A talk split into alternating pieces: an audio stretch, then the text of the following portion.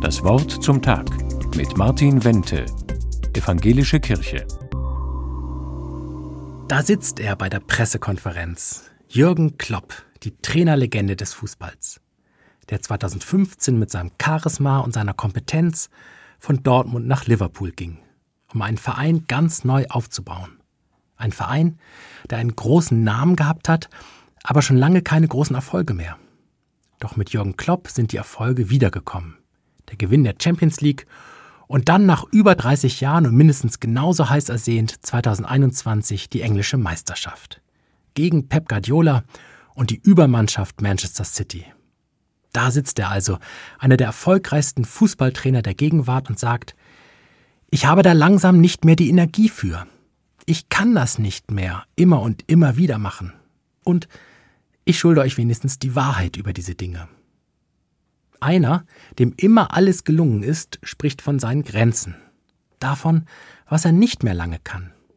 Ich frage mich, was ist eigentlich die größere Leistung von Kloppo? Sein Team so fit zu bekommen, dass sie gemeinsam die Champions League gewinnen? Oder dann öffentlich zu sagen, I'm running out of energy. Ich habe keine Energie mehr.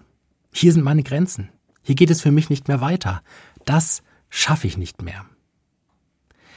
Ich will das gar nicht gegeneinander ausspielen, aber mich beeindrucken die Sätze dieser Pressekonferenz genauso wie die großen Erfolge.